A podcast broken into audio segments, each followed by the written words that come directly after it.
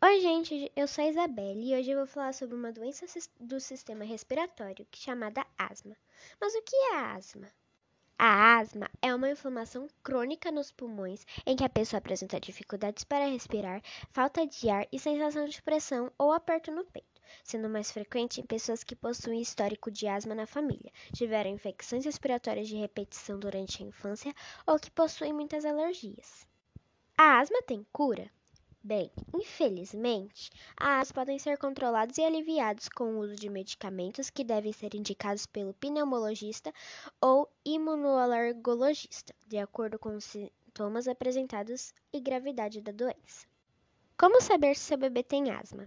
No caso dos bebês, a crise de asma pode ser identificada por meio de outros sintomas, como dedos e lábios roxos, respiração mais rápida que o normal, cansaço excessivo, tosse constante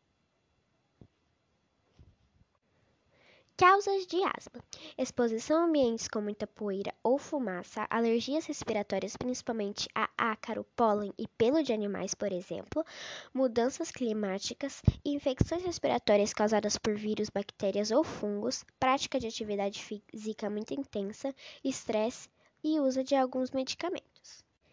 Bem, gente, foi isso. Espero que tenham gostado. Obrigada, tchau e cuidem-se.